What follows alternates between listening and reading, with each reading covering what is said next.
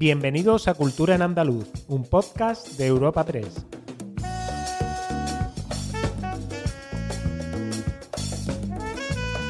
Os damos la bienvenida a una nueva entrega de Cultura en Andaluz, el podcast de Europa Press Andalucía, en el que cada semana presentamos las novedades culturales más destacadas. Soy Esther Falero y al otro lado del micrófono tengo a mi compañera Ana Tatay. Bienvenida, Ana. Hola, Esther. ¿Qué temas traemos para hoy? Hoy tenemos un repaso, una semana con temas muy variados. Comenzamos nuestro podcast con el arranque de la tercera edición de la icónica Sevilla Fest, que traerá iconos de la música mm, de todos los sitios, de todos los países. Además, repasaremos otras citas musicales como el Gala Fest o el ciclo Andalucía. Nos trasladaremos a Itálica, que acoge unas jornadas internacionales, y haremos también una parada en la Romería del Rocío, porque en el Parlamento andaluz ha aprobado una iniciativa para intentar eh, darle la máxima protección y que la UNESCO la declare Patrimonio Cultural Inmaterial de la Humanidad.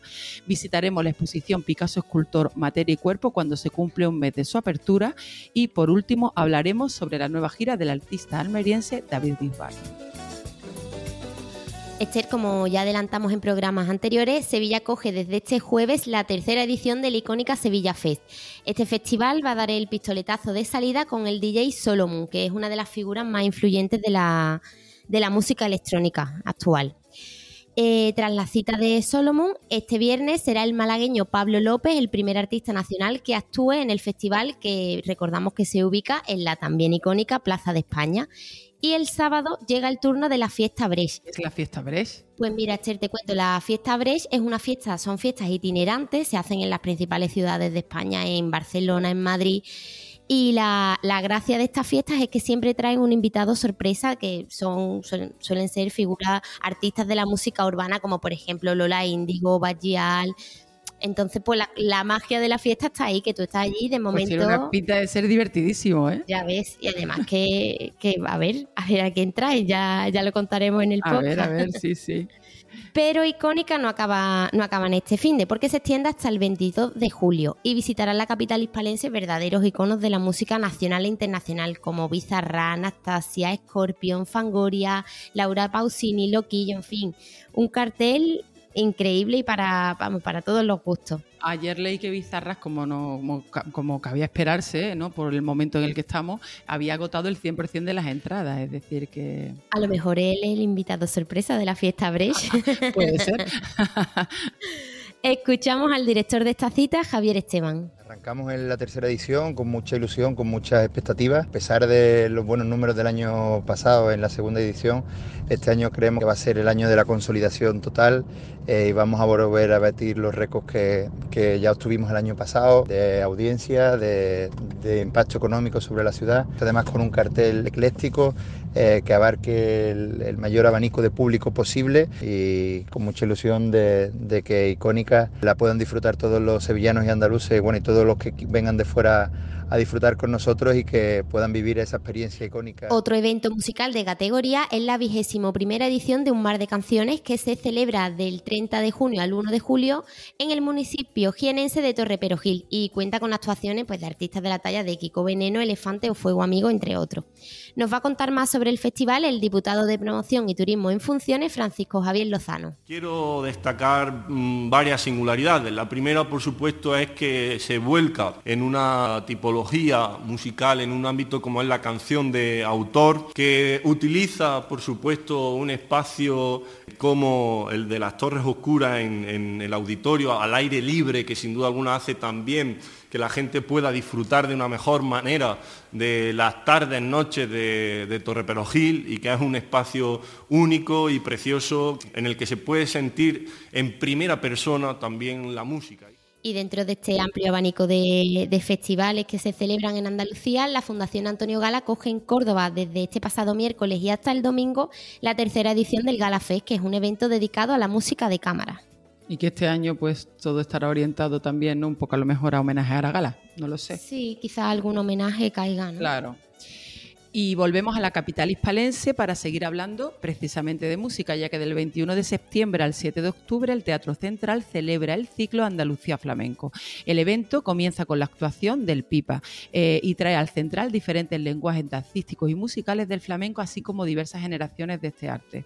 Eh, al Pipa, que llega con Bodas de Plata, que es el espectáculo con el que celebra los 25 años del inicio de su compañía. Le siguen artistas de la talla de David Lago, Estrella Morente, Águeda, Saavedra o Reyes Carrasco. Madre mía, qué cartelón, ¿no? Sí, hay un poco de todo, la verdad. Sí, sí, sí.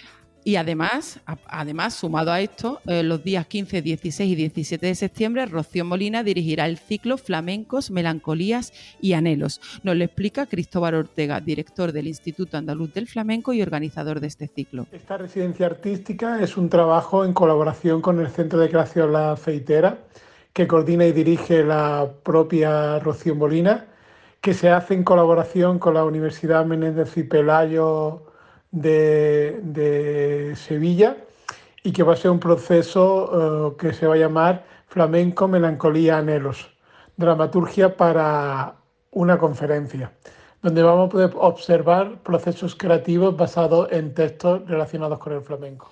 Cambiamos ahora radicalmente de asunto. Unas jornadas internacionales abordan esta semana en Sevilla la candidatura del conjunto arqueológico de Itálica, que recordamos que está enclavado en Santiponce, a la declaración de Patrimonio Mundial de la UNESCO. El programa contempla las intervenciones de expertos de varios países, pero nos va a dar más detalles sobre este asunto nuestro compañero de local, Fernando Barroso, al que estamos encantadas de volver a escuchar en este podcast cultural.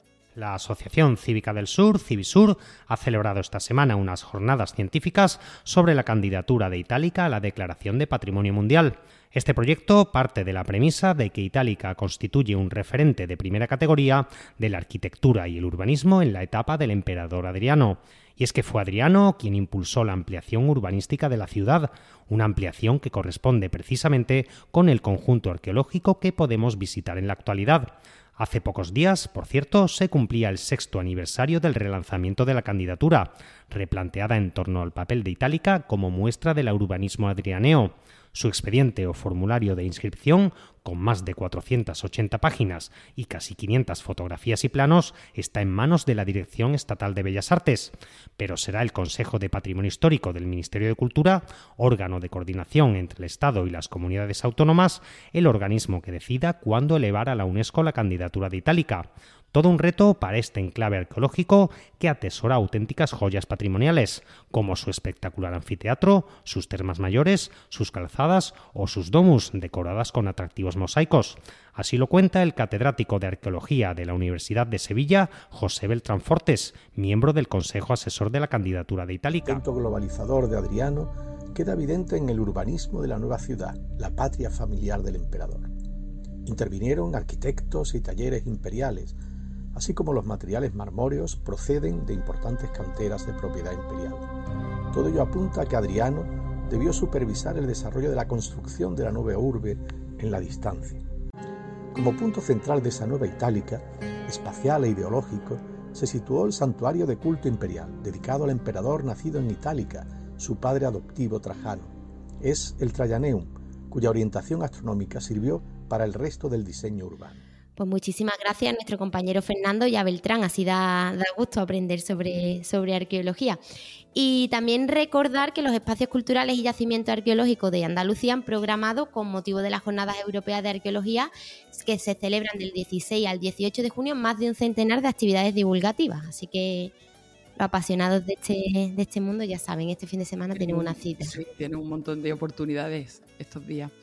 Eh, pues Ana, si ahora nos vamos de Itálica, nos vamos hasta la Romería del Rocío, porque si hace algunas semanas contábamos que la Junta de Andalucía protegía como bien de interés cultural la Romería de la Virgen del Rocío, ahora el Parlamento andaluz ha aprobado iniciar los trámites para solicitar a la UNESCO la declaración de Patrimonio Cultural Inmaterial de la Humanidad, tanto a la Virgen como a la Romería, a la Guardia Blanca Paloma y a todo lo que tiene que ver con el mundo rociero para darle así la mayor protección. Habla el diputado de Vox, Antonio Sevilla, partido que ha presentado Queremos garantizar a todo este patrimonio, a quienes lo protegen, lo conforman y lo defienden, la máxima protección y reconocimiento a nivel internacional, mediante su declaración como patrimonio cultural inmaterial de la humanidad de la UNESCO. Para aquellos que nos escuchen y quizás puedan no saberlo, la romería de la Virgen del Rocío, que se celebra anualmente durante los días previos y siguientes al domingo de Pentecostés, es la romería supracomunal más, más multitudinaria de Andalucía, junto con la romería de la Virgen de la Cabeza de Andújar en Jaén, que además es una de las más antiguas. Sí, tiene más de 800 años, creo recordar, la de la, de la Virgen de Andújar. Sí, es una barbaridad y también reúne a un montón de gente, ¿eh? casi, no sé si al nivel de la Virgen del Rocío, de la romería del Rocío, pero, pero bastante. Nos vamos ahora con el artista malagueño más universal, Esther, eh, ya que la semana pasada se cumplía un mes de la apertura en el Museo Picasso de Málaga de la exposición Picasso Escultor, Materia y Cuerpo. Recordamos que esta exposición reúne por primera vez en España una amplia colección de, piezas escultóricas, un total de 61, realizadas por el artista entre 1909 y 1964, y utiliza todo tipo de, material en ellas, como el hierro, latón, cemento, yeso, la comisaria de esta exposición, Carmen Jiménez, opinaba hace unos días que el creador mantuvo oculta durante mucho tiempo gran parte de las esculturas porque pensaba que la escultura es más difícil de, comprender para el público. Sí, decía que era más fácil la pintura, yo no sé, que la, escultura es, muy, muy explícita, ¿no? Sí, quizás bastante más que la pintura, ¿no? Depende de qué pintura hablemos. No sé, pero bueno. Recordamos a nuestros oyentes que esta muestra se puede visitar hasta el próximo 21 de septiembre y está formada por aportaciones del Museo Picasso de París, del Reina Sofía de Madrid y de varios de los familiares de Picasso. Ha debido ser bastante difícil reunir tantas piezas, ¿eh? de hecho, la, de tantos sitios. La propia Jiménez lo, ha reconocido que, ha sido, sí, que, ha sido difícil reunir todas estas una labor ardua, vamos.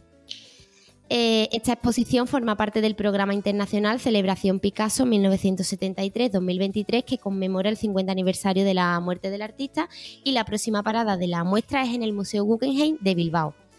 Carmen Jiménez destacaba que esta exposición ha sido fruto de una muy especial conexión con el ministro de Cultura José Guirao, para quien tiene un recuerdo emocionado tras su fallecimiento en 2022. La escuchamos el aniversario de, Picasso, digamos, y los 20 años también del Museo Picasso Mala, pensé que lo más maravilloso sería de hacer una exposición de escultura y lo pensamos con José Guirao, que lo pensó a la vez que yo y que me pidió de hacer esta exposición, mm, del cual estoy muy triste que se, que se haya ido y del cual siempre estoy eternamente agradecida por su gran labor en, en ser un poco el creador de, esta exposición y también considero padre de ese Museo Picasso de Málaga.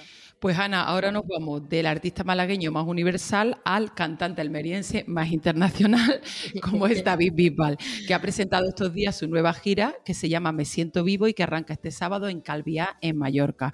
Eh, durante la presentación de la, de la gira, el cantante decía encontrarse en su mejor momento tras más de 20 años de trayectoria y de carrera y eh, con esta gira que empieza, como hemos dicho, dicho, en Mallorca recalará en numerosos puntos de andaluces a través de, Andalucía a lo largo de todo el verano, eh, visitando localidades como Úbeda en Jaén, La Línea en Cádiz, Roquetas de Mar o capitales como Sevilla y, Córdoba. Es verdad que Bisbal, a pesar del éxito internacional y de ser una figura que en Latinoamérica está tan, tan valorada, nunca nunca pierde su punto de referencia, ¿no? Sí, mira su gira, pues sí, defiende mucho Andalucía y la, siempre lo lleva por eh, bandera. a este buen momento eh, profesional se une también eh, un momento en el que en las distinciones le está, está recibiendo distinciones mm, de todo tipo, es decir, el día 28 de F con motivo del Día de Andalucía se le nombró hijo predilecto de, de la comunidad junto a Lola Flores, que se la nombró evidentemente a título póstumo y además en este abril, en abril de este año, los Latin American Music Awards le otorgaban al artista el premio de honor tras dos décadas de, trayectoria sobre los escenarios. En la presentación precisamente de la gira a la que nos hemos referido, Bisbal destacaba sus próximos proyectos, entre los que se encuentran su gran salto a la pantalla. ¿Cómo? Que Bisbal salta a la gran pantalla. Pero bueno, no va a hacer, no va a hacer un camión ni va a ser actor. ¿no? me lo estaba ya imaginando. va a ser un documental que va a dirigir. Digo, el nuevo Antonio Bandera. No, no tiene nada que ver, no va a ser el nuevo Brad Pitt español. Eh, escuchamos ahora a Bisbal hablando de de, su gira? Pues ahora comienza una nueva etapa donde voy a dejar el DVD del concierto, donde voy a dejar un documental, una película con, con, Alexis Morante, que, que, va a ser una maravilla, y donde empiezo con un nuevo disco, un disco pop muy potente, con un sonido muy ochentero, pero al mismo tiempo con una esencia latina y, como no, con los sonidos de nuestra tierra que, que no, no pueden faltar. Un disco donde tiene un protagonismo también las baladas y bueno, con una gira eh, por nuestro país extensa y al mismo tiempo, pues volviendo de nuevo a Latinoamérica. Y ahora os ofreceremos algunos planes para los próximos días.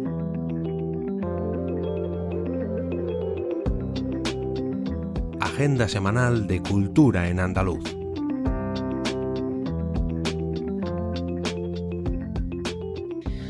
Comenzamos nuestra agenda semanal una vez más en Sevilla, donde este mismo jueves, el 15 de junio, la soprano Mariola Cantarero y la cantadora flamenca Marina Heredia protagonizan el concierto Mar de Cantes. Eh, tendrá lugar en el Teatro de la Maestranza. Las dos artistas granadinas estarán acompañadas por gente como José Quevedo el Bolita a la guitarra, Antonio José Henares al piano o Paquito González en la percusión. Y también en la capital andaluza, la sala Murube de la Casa de la Provincia de la Diputación acoge hasta el 2 de julio la exposición Línea de flotación. En ella el artista Tomás Cordero expone su trabajo pictórico de los últimos dos años y que es una pintura abstracta desde un enfoque reduccionista según la describe. Y eh, Ana, ¿qué nos puede ofrecer? Parece que nos vamos a Jaén, ¿no? Sí, nos vamos a Jaén, que está ahora en el plano, está dándole fuerte al plano musical. La Joven Orquesta Nacional de España, con el maestro israelí Elihu Imbal al frente, iniciará su gira de conciertos este domingo con la inauguración del Baeza Fest Festival Internacional de Jóvenes Intérpretes en el patio de la antigua universidad. A este concierto le siguen tres citas más en Almería el 20 de junio, en Jaén el 22 y en Granada el 24 de, de junio también. Nos vamos ahora a Córdoba, donde la Mezquita Catedral acoge el jueves 15 y el viernes 16 nuevas representaciones de un auto sacramental, en concreto de la obra de Pedro Calderón de la Barca, El Gran Teatro del Mundo, que representará la Compañía de Teatro Clásico de Córdoba. Eh, producciones Teatro Par, a partir de las 8 de la tarde y con entrada libre hasta completar aforo. Además, el Museo de Bellas Artes de Córdoba muestra una colección de pinturas sobre lienzo de autores de nacionalidad filipina y que fueron donadas al museo por Ángel Avilés. Ángel Avilés, para aquellos que no lo sepan, fue director general de la Administración Civil de Filipinas cuando formaba parte de las posesiones españolas en ultramar y persona relevante de la cultura artística de su tiempo. Y ahora viajamos hasta Málaga, donde el Teatro Cervantes acoge desde el jueves 22 de junio y hasta el 25 funciones del musical Cantando bajo la lluvia que dirigen Ángel Yacer y Manu Este espectáculo llega a Málaga después de ser aplaudido por más de 250.000 espectadores en Barcelona y en Madrid, así que se le augura un éxito, vamos, seguro. Asegurado. Y un último apunte también en Málaga, concierto de Miguel Poveda en La Malagueta. Eh, es este sábado 17 de junio a partir de las 10 y media, no se lo pierdan. Perfecto. Pues hasta aquí nuestro podcast cultural de esta semana. Os esperamos el próximo jueves en una nueva entrega de, este podcast y nada, os, invitamos a que disfrutéis muchísimo de la música y de todo lo que, lo que hagáis en estos días.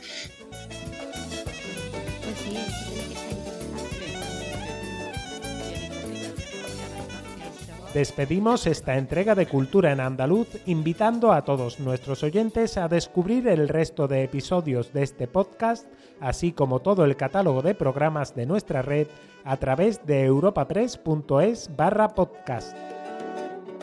Recuerda que además todos ellos están disponibles en las principales plataformas de podcasting.